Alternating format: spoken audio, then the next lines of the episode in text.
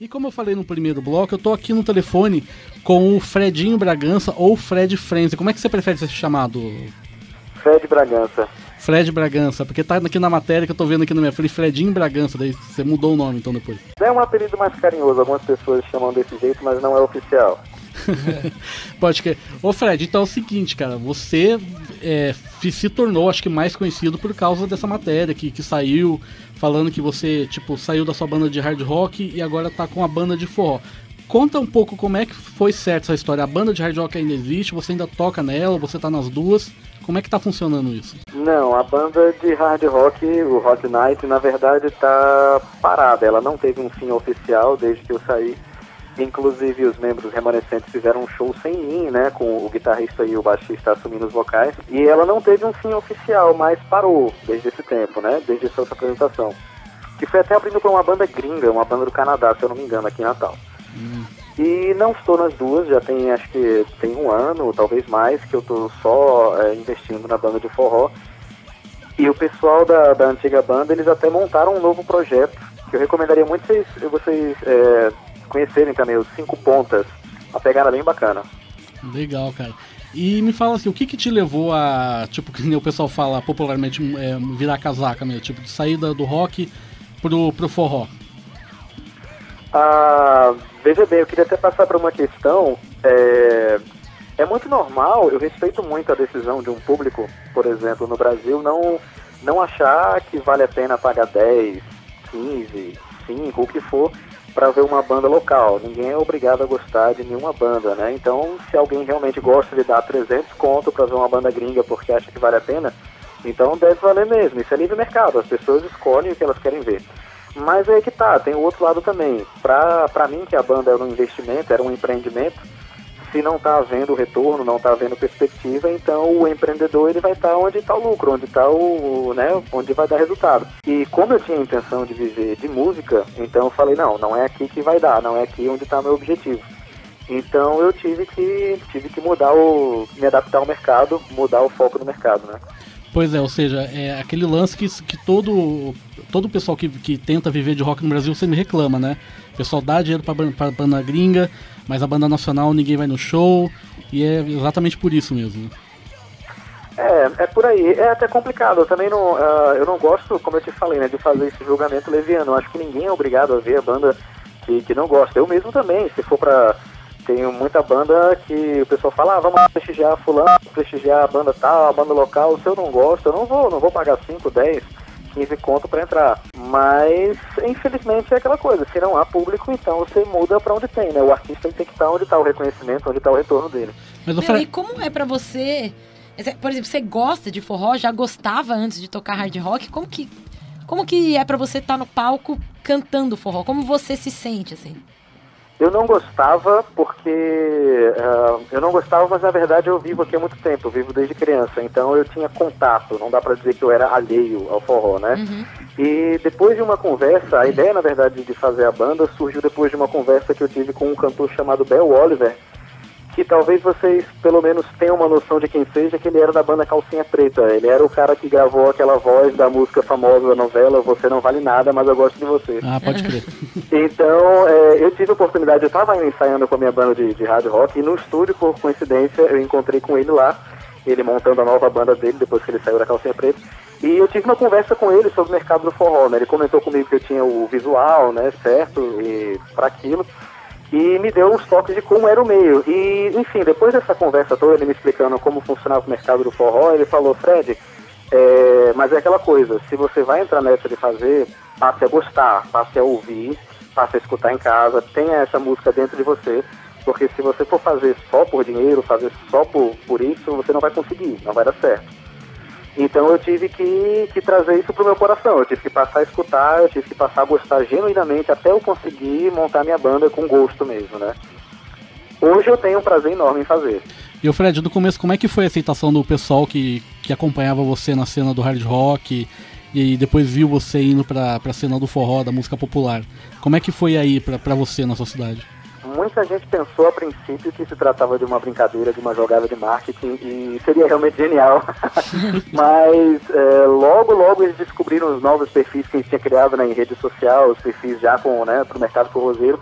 E isso se tornou uma, uma, uma piada instantânea aqui, né? Houve aquele, aquele período de achincalhamento mas acabou promovendo a princípio, né? Então, houve choque, houve piada, houve aquela coisa cômica, mas a gente sabia que isso ia acontecer em algum momento, então a gente encarou de boa. E outra coisa, cara, eu tô vendo aqui numas fotos suas, antigamente a banda, o Hot Night, tinha um visual bem dark, né? Até uma, uma coisa que me lembra até um pouco do Faster Pussycat, aquelas bandas do, antigas dos anos 80. Qual que era a influência de vocês, assim, musicalmente? Ah, para esse lado do, do, visual era basicamente Kiss, né? Acho que era o fator em comum que a gente gostava. E é claro que tem várias bandas modernas que fazem né, isso, né? O Black Veil Brides, o Gemini 5, Crash Diet, que eram bandas que a gente gostava também. Mas era o princípio do Kiss mesmo, né? Era aquela coisa meio herói ou anti-herói, aquela coisa fantasiada mesmo. E pelo menos em termos do visual a influência era essa. Musicalmente também, também passava pelo Kiss. É o Klinger, que é, do, que é do, do Heavy Metal Online, que é o canal no YouTube, quer te perguntar um negócio aqui. E aí, Fred, beleza, cara? Beleza. Tranquilo. Deixa eu te fazer uma pergunta. É com relação a, a você hoje. É, você disse que você teve que começar a ouvir forró e tal, e realmente gostar do estilo. Você hoje consegue chegar em casa ainda e colocar um disco para você ouvir, tipo um, um legal de, de, hard rock, por exemplo, que você gostava, que você ouvia, é tipo um Motley Crue da vida, um, um Guns N' Roses. Você, você ouve hoje ainda em casa? Adoro Motley Crue, adoro, adoro essas bandas, mas é, não, se eu te disser que eu coloco discos inteiros para ouvir, não. Eu volta e meia me lembro de alguma música, às vezes dou uma pesquisada no YouTube e vejo o clipe de novo, mas. E, e me dá uma sensação boa, é claro que eu gosto ainda. Mas é, são coisas para ficar na lembrança, eu desfruto elas como lembrança. Entendi. E não, não é o que eu escuto regularmente, não. Entendi. Então, mas você ouvia, assim, com. Você gostava mesmo quando você ouvia? Você gostava porque você ouvia porque você tava com a turma, assim, na época que você tinha banda, você ia mais pela turma, pela galera que saía à noite, aí você ouvia junto e tal. Ou você realmente gostava daquele estilo, se emocionava, arrepiava com algumas bandas, alguns shows? Ah, me emocionava sim, até porque quando foi chegando a adolescência, né, 13 anos, foi aí que eu defini o som que eu queria ouvir mesmo. Com 15 anos eu já montei banda. Então toda essa lista de bandas de, de Motley Crue, a Faster Pussycat, Scorpions, Van Halen, Whitesnake, tudo isso eu gostava ah, muito. Okay. É, a gente tocava tudo isso nos no, no shows, a gente fez uma banda autoral que era inspirado nisso, eu escrevia as letras da música, então era assim uma coisa muito que vinha do coração, sim. Entendi, legal. Legal, Fred, como eu falei também, tá aqui o pessoal do Jack Devil, o André que é o vocalista e o Renato que é o baixista, eles querem te perguntar alguma coisa aqui também. Mas não liga não que eles são meio zoeira também, então. É, tem problema, não tem problema não. E, Fred, tudo bem? Aqui é o Renato. Tudo bem. E, Fred, deixa eu te perguntar um negócio, cara. Assim, eu já fiz escola de música, então eu já convivi muito com músicos. E eu sei que a realidade da música, não só pro, no underground, mas também para quem vive de música e, e que trabalha com a música honesta, é uma realidade muito dura, cara. Então eu queria te perguntar um negócio, assim, desculpa a minha ignorância, mas explica pra gente como é que é esse negócio de ostentação, cara, por favor. Na verdade, na verdade, a, a música, se você olhar bem, e o próprio clipe, ele tem muito pouco de ostentação, né? Que é o Facebook Cat, né? Exato, é. ele tem muito pouco de ostentação. Se você pegar o clipe mesmo para olhar, se você pegar outros clipes de forró de outras bandas maiores, você vai ver lancha, né, iate, você vai ver helicóptero, você vai ver os caras em jaquinho, em carrão, em ônibus de banda e tal. Nosso clipe não tem nada disso. Nosso clipe basicamente tem umas pepecas é, pipocando na tela, entendeu? Opa! Então, nosso clipe são, são quatro meninas do, do, do corpão e, lá na tela e, e, e, basicamente é isso. É basicamente como se um cara qualquer, ele não tá nem ostentando, ele fez uma festa com quatro meninas da piscina, é só isso. Fred, ah. Fred, aqui, aqui é uma Andranada do Jack Devil, eu queria te fazer uma, umas duas perguntinhas rapidinho. Primeiro eu queria perguntar aí, aí as gatas aí, ó, como é que tá? Depois que foi pro forró, apareceu mais gata, o cenário aí no forró tem mais menina, como é que é? Explica aí pra gente. Vamos lá. É, olha, no Hot Night a gente, a gente viveu uns, uns great times, uns momentos muito bons, assim, nunca foi ruim nesse sentido. Sim. Ah, tanto aqui em Natal, na cidade do interior e até em São Paulo, quando a gente tocou, a gente dá pra dizer que a gente foi muito feliz nesse sentido. Mas uh, o lance do forró é assim, eu vou te dizer, por ironia, por ironia, é, a mulherada cai mais em cima em, é, das bandas que tem, como é que eu vou dizer? Que é mais real para elas que são bandas grandes. A Bota Pressão não é uma banda grande ainda, Sim. não é uma banda estabelecida. É, então, eu te digo que as mulheres estão mais em cima das bandas grandes de verdade. Para o Bota Pressão, a coisa ainda não é tão, Sim. tão abundante assim. Não, é porque, Fred, ó, lá na- a gente é de São Luís do Maranhão, é do Nordeste ainda aí. E a gente cresceu desde moleque, a gente ouvia falar sobre um nome chamado Berg. Tu conhece Berg aí? É um nome conhecido aí de forró. Tu te lembra? Ah, o Berg Rabelo, que é o da calcinha preta? esse jovem mesmo. Rapaz, e as, as pepecas ficavam frenéticas quando olhava ele. Esse cara fazia Não, um e- sucesso E, ele, do lançou, caramba, ele lançou o visu E cabelo grande, não é? é? pô, ele é o, ele é o, o precursor desse visu do, do cabelo grande aí no, no, no- No forró, É o né? Black Sabbath do, do forró. Mas falando, mas falando sério, Fred, pra finalizar. A, a gente tava comentando até agora há pouco que ah, geralmente várias bandas de forró meio que tributam e fazem versões da- das bandas conhecidas, os clássicos do, do, do forró, do, do heavy metal, do rock and roll. A gente conhece muito, tipo, a gente tava até brincando cantando algumas, tipo, Kiss, a gente vê pra sempre, sabe? Forever pra Exato, sempre. exato. E aí, a tua banda já tem uma versão? Vocês não vão fazer? Como é que é? a gente tem sim, tem um disco, o disco Foi no novo disco que tá tinha? pra sair. Oi?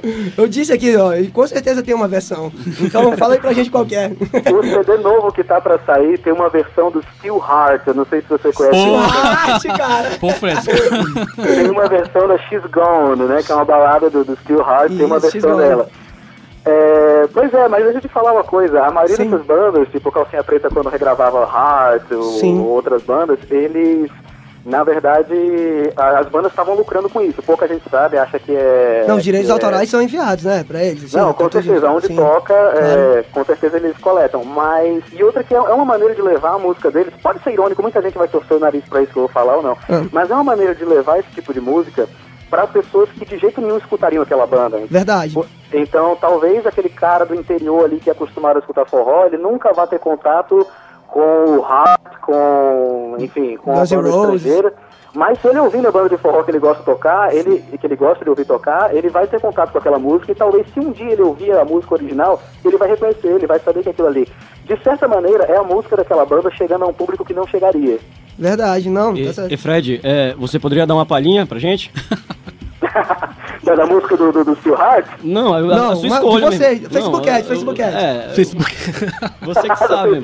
Aproveita o. o- E, e, Fred, ó, e, a- e as gatas que estão ouvindo o Heavy Nation agora querem saber qual é a sua situação, se você tá solteiro, enrolado, como é que tá. o telefone tá tocando aqui, ó. Eu tá- falei que eles eram zoeiros. Ó, a gente, já, a gente já recebeu uns recadinhos aqui, ó, tem aqui, ó, perguntando isso aqui, não sou eu, eu quero saber aí, fala aí. Olha, esse clipe foi tão revolucionário que revolucionou até minha vida pessoal nesse sentido. Eu tô solteiro. Parabéns, mano. Não, mas e a palhinha aí, meu irmão? Manda Solta a palhinha aí pra manda gente. Mas- Então vamos lá. Viu? É, tu pode, pode mandar a música nova ou vocês querem da Facebook Ad? Pode ser aqui, não, vocês não, Facebook- Facebook não, Ad que é Facebook Ad, clássico já. que é Não, clássico. o, o clássico. O clássico, a Facebook Ad?